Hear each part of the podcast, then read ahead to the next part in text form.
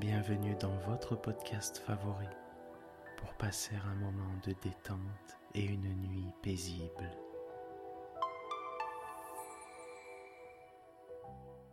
Installez-vous confortablement et profitez chaque soir de votre moment de relaxation avec le podcast Dormir sans souci.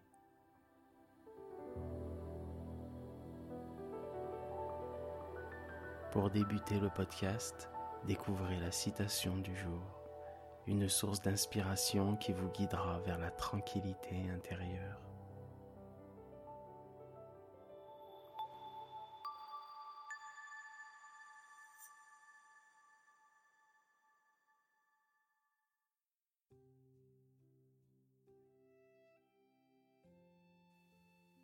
Notre citation du jour nous a été envoyée par Sabine, notre abonnée de Montréal. Les souvenirs, c'est la présence invisible. Cette poétique citation de Victor Hugo évoque la puissance des souvenirs, ceux qui continuent à vivre en nous même lorsque les personnes et les moments qui les ont créés ne sont plus présents.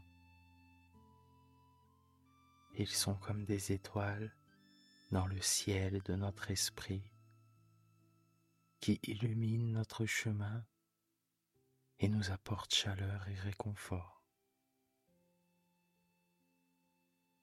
Les souvenirs nous rappellent que les personnes que nous aimons et les expériences qui ont marqué notre vie sont éternelles, car elles demeurent dans notre cœur. Cette citation nous invite à chérir chaque instant et à se remémorer ces présences invisibles qui nous entourent. Merci Sabine.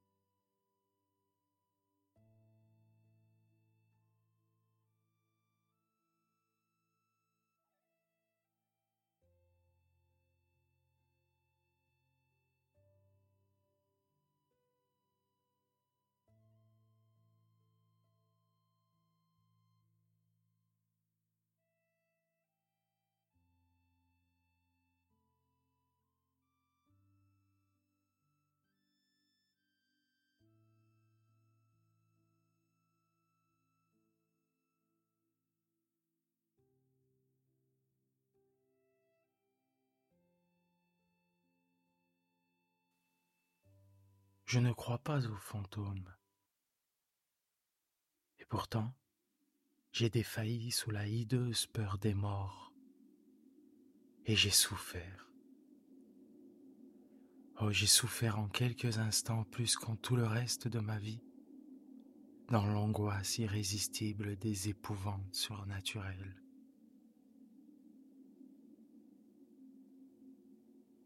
Si elle n'avait pas parlé, je serais peut-être mort.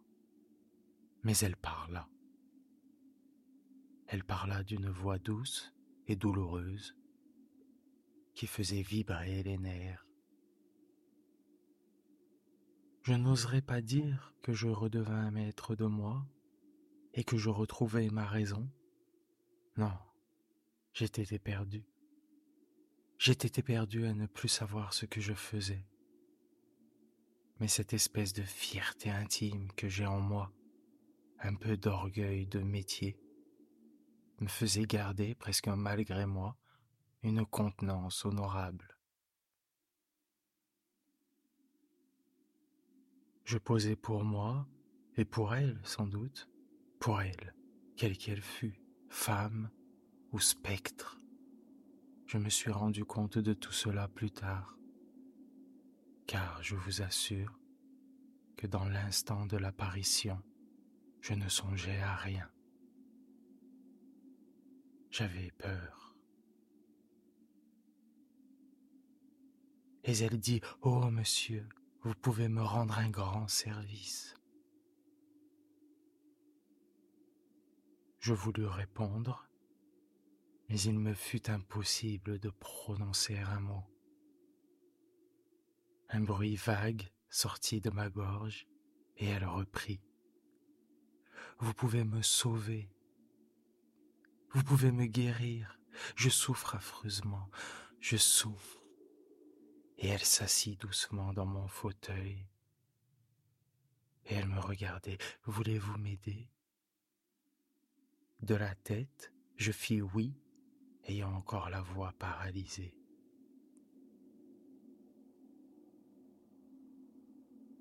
Alors elle me tendit un peigne en écaille et elle murmura Peignez-moi.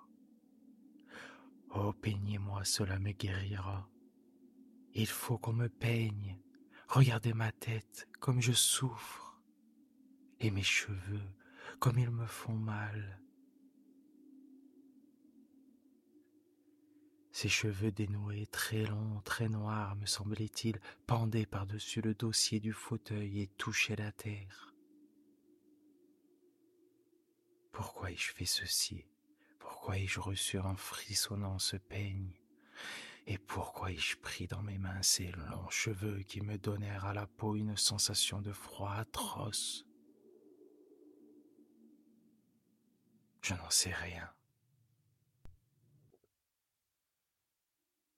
Cette sensation m'est restée dans les doigts et je tressaille en y songeant. Je la peignais. Je maniais je ne sais comment cette chevelure de glace. Je la tordis, je la renouai et la dénouai, je la tressai comme on tresse la crinière d'un cheval. Elle soupirait, penchait la tête, semblait heureuse. Soudain, elle me dit merci et m'arracha le peigne des mains et s'enfuit par la porte que j'avais remarquée entr'ouverte.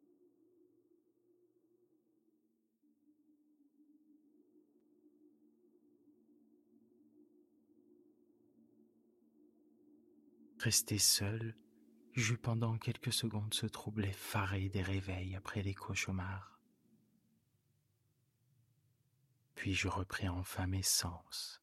Je courus à la fenêtre et je brisai les contrevents d'une poussée furieuse. Un flot de jour entra. Je m'élançai sur la porte par où cet être était parti. Je la trouvai fermée et inébranlable. Alors une fièvre de fuite m'envahit. Une panique, la vraie panique des batailles.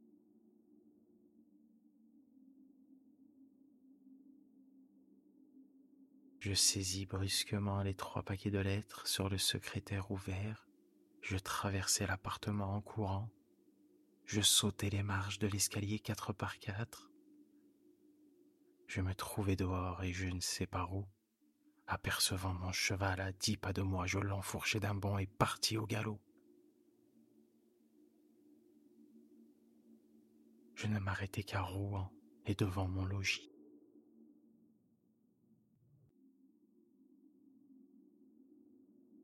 Ayant jeté la bride à mon ordonnance, je me sauvai dans ma chambre où je m'enfermai pour réfléchir.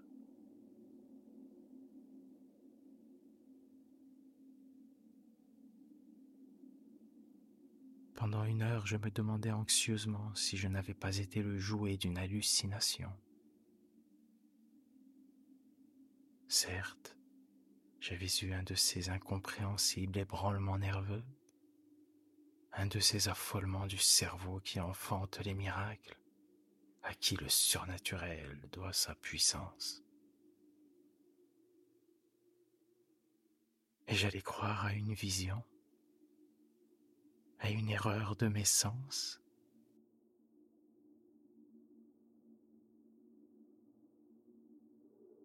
Quand je m'approchai de ma fenêtre, mes yeux par hasard descendirent sur ma poitrine.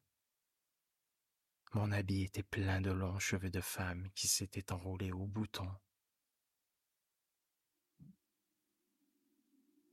Je les saisis un à un et je l'ai jeté dehors comme avec des tremblements dans les doigts.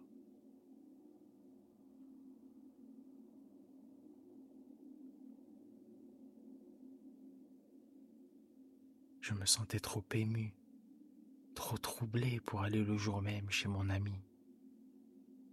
Et puis, je voulais mûrement réfléchir à ce que je devais lui dire.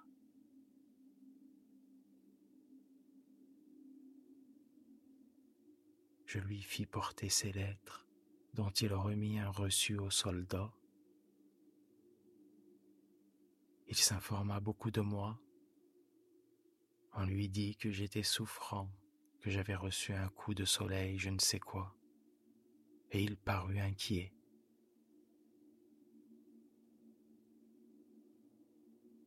Je me rendis chez lui le lendemain, dès l'aube, résolu à lui dire la vérité. Il était sorti la veille au soir et pas rentré. Je revins dans la journée, on ne l'avait pas revu. J'attendis une semaine, il ne reparut pas. Alors je prévins la justice.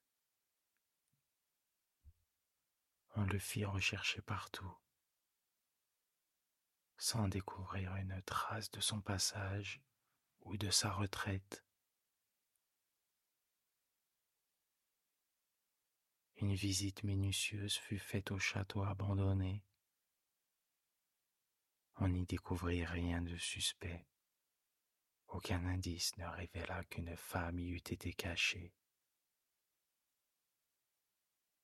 L'enquête n'aboutissant à rien, les recherches furent interrompues. Et depuis cinquante-six ans, je n'ai rien appris. Je ne sais rien de plus.